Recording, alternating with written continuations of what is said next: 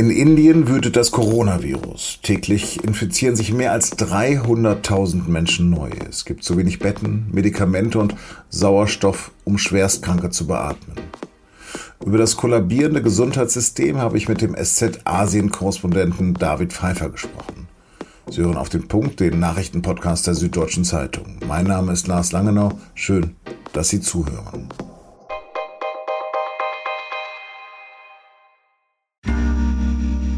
Werbung.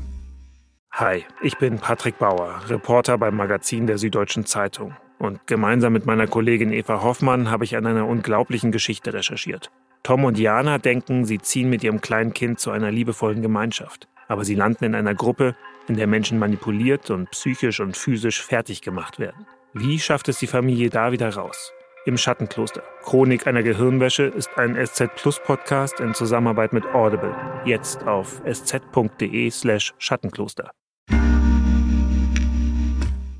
Wer nur ein wenig Ahnung von Indien hat oder das Land je bereist hat, der weiß um das ständige Chaos, die bittere Armut und herzerweichenden Schicksale, die an jeder Straßenecke überraschen, erschrecken und schockieren. Und der erahnt, dass dort die Masse der Menschen durch jede Raster fallen es oft an allem und natürlich auch an Corona-Tests fehlt und es somit in allen Bereichen hohe Dunkelziffern gibt.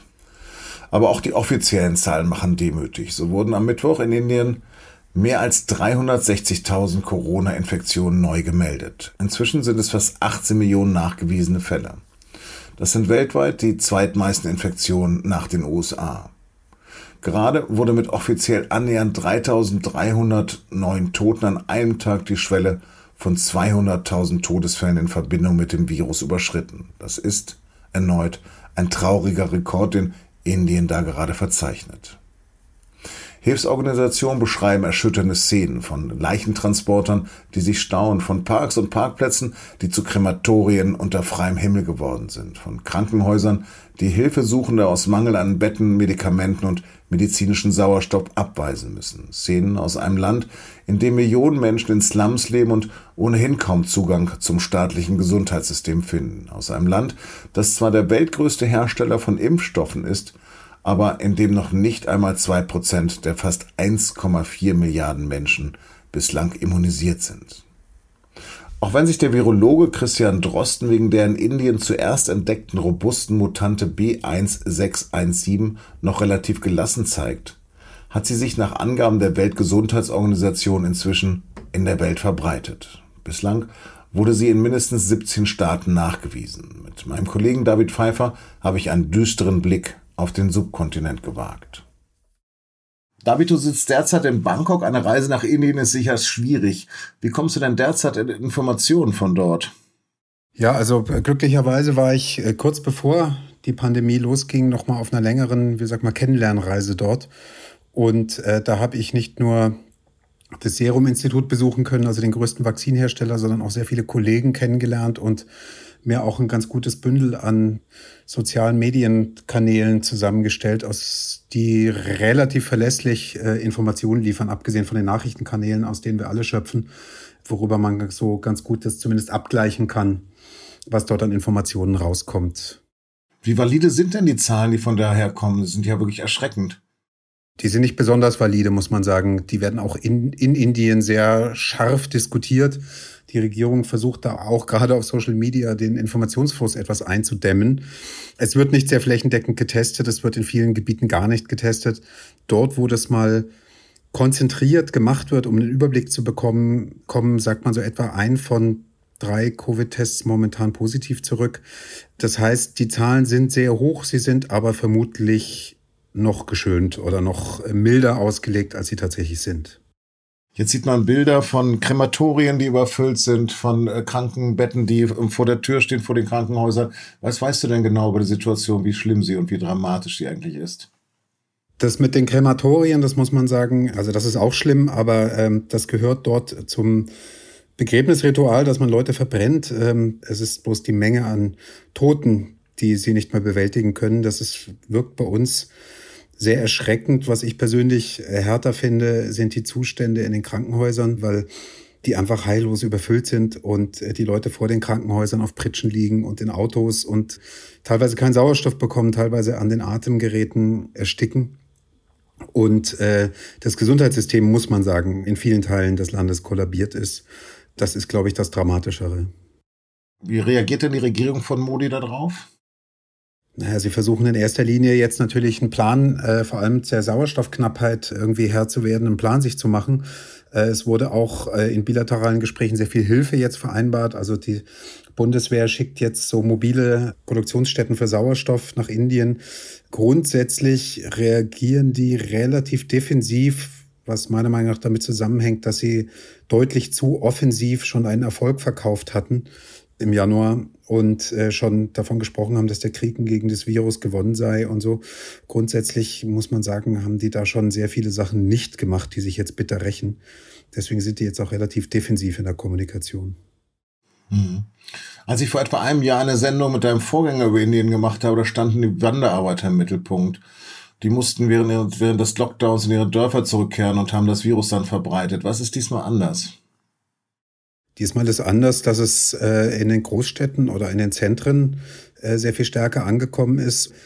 Damals die Wanderarbeiter, die hatten sich angesteckt und haben es dann weggetragen. Und jetzt hat man sozusagen Superspreader-Events, würde man bei uns sagen, zugelassen oder sogar befördert. Es gab die Kumbh Mela, das größte religiöse Fest dort, wo Hunderttausende zusammen in den Ganges gehen. Das ist den Hindus heilig. Da kann man jetzt auch, finde ich, als Außenstehender schwer was dazu sagen. Aber äh, das ist für die Verbreitung äh, eines solchen Virus natürlich ähm, praktisch optimale Voraussetzungen. Es gab volle Cricketstadien, die Bars und die Kinos und alles haben wieder aufgemacht. Das lag halt vor allem daran, dass die Inderinnen und Inder tatsächlich das Gefühl hatten, dass das vorbei ist. Sind wieder in Urlaub gefahren, ganz normal.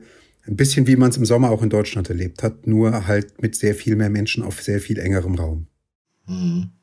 Als ich mal durch Indien gereist bin, da sind mir manche Bundesländer positiv aufgefallen, zum Beispiel Kerala mit seiner doch sehr streng kommunistischen Regierung. Die fand ich relativ organisiert. Wie ist denn die Verteilung gerade? Das ist auch ins Stocken geraten. Also es ist natürlich, muss man immer sagen, ein sehr, sehr großes Land mit sehr, sehr vielen Menschen und sehr unterschiedlichen Mentalitäten und auch Ethnien teilweise. Das ist nicht so durchzuorganisieren, wie das in Deutschland geht. Was nicht zu erklären ist, ist, warum zum Beispiel das Gesundheitssystem nicht besser vorbereitet war, zum Beispiel die Sauerstoffvorrathaltung nicht besser organisiert war, dass der Vaccination Drive, wie die den nennen, also das große, die große Impfkampagne ins Stocken geraten ist, ist ein weiteres Unglück, was jetzt da sozusagen von der Seite noch dazukommt. Das ist aber auch ein bisschen dem geschuldet, dass das Land eben sehr, sehr groß ist. Es gibt auch eine gewisse Impfskepsis dort und äh, die versuchen das ähnlich wie bei den Wahlen äh, halbwegs flächendeckend hinzukriegen, aber es ist sehr, sehr kompliziert und es wird einfach lange brauchen. Deutschland und die USA haben ihre Hilfe angeboten. Läuft die denn schon an und wie sieht die eigentlich konkret aus? Also wie vorhin erwähnt, schicken Deutschland und die USA Atemgeräte, Sauerstoffproduktionsgeräte. Die USA, das war wahrscheinlich das Wichtigste, haben ein äh, Exportverbot für Rohstoffe zur Herstellung von Vakzinen äh, haben sie aufgehoben, damit die Inder ihre Produktion hochfahren können. Die Inder produzieren ja weltweit am meisten Vakzin und auch sehr, sehr viel Covid-19-Vakzine. Aber sie hatten eben ein Nachschubproblem und das wird womöglich damit auch gelöst. Äh, es soll auch medizinisches Personal geschickt werden. Das ist zumindest von den USA in Aussicht gestellt worden. Es ist natürlich auch immer eine Problematik, äh, wo man die hinschickt. Also wenn man jetzt beispielsweise in den, in den Krankenhäusern in Delhi unterwegs ist, da sagen die Leute in Delhi, da kommt man eher kranker wieder raus, als man reingeht. Äh, man muss natürlich auch gucken, in welche Situationen man die Leute selber bringt. Aber wenn sie nun geimpft sind, also es scheint so zu sein, dass da auch mit Personal geholfen wird. David, vielen, vielen Dank für deine Einblicke. Gerne. Immer noch wird über Corona-Lockerungen für Geimpfte debattiert und jetzt bahnt sich neuer Streit an. Bundesjustizministerin Christine Lamprecht von der SPD begrüßt nämlich, dass einzelne Länder vorpreschen wollen und Geimpften schneller Freiheiten ermöglichen.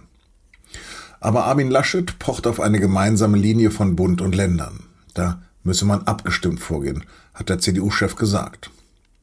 Die Bundesregierung bereitet daher eine entsprechende Verordnung vor. Es müsse aber alles getan werden, um die Eingriffe in die Grundrechte so schnell wie möglich wieder zurückzunehmen. Das Bundesamt für Verfassungsschutz nimmt die Querdenkerbewegung ins Visier. Laut Bundesinnenministerium darf der Verfassungsschutz jetzt beispielsweise Daten zu bestimmten Personen aus der Szene sammeln. Ein Ministeriumssprecher sagte, dass legitime Proteste und Demonstrationen gegen die Corona-Politik zunehmend instrumentalisiert würden. Die Agenda von Teilen der Querdenkerbewegung gehe inzwischen weit über die reine Mobilisierung zu Protesten hinaus. Da die Bewegung weder dem Rechts- oder Linksextremismus oder Islamismus zuzuordnen sei, sei eine neue Kategorie geschaffen worden und die nennt sich verfassungsschutzrelevante Delegitimierung des Staates. Ich kann es kaum noch zählen, wie viele Sendungen wir über den Brexit gemacht haben, aber jetzt hat endlich auch das EU-Parlament dem Brexit-Handelsabkommen zugestimmt. Das hatte die Europäische Union und Großbritannien nach monatelangen Verhandlungen an Heiligabend 2020 unter Dach und Fach gebracht. Jetzt hat also auch das EU-Parlament dem 1000 Seiten starken Vertragswerk mit einer großen Mehrheit zugestimmt. Damit kann es zum 1. Mai in Kraft treten. Der No-Deal ist vom Tisch.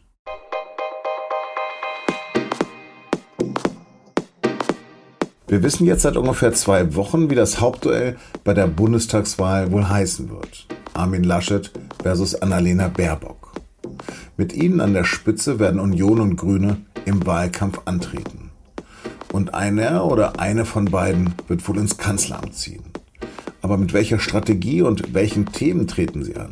Darüber sprechen meine Berliner Kollegen Konstanze von Bouillon und Stefan Braun in der neuen Folge von Das Thema, unseren Recherche-Podcast. Und den finden Sie wie alle unsere Podcasts unter sz.de-podcast.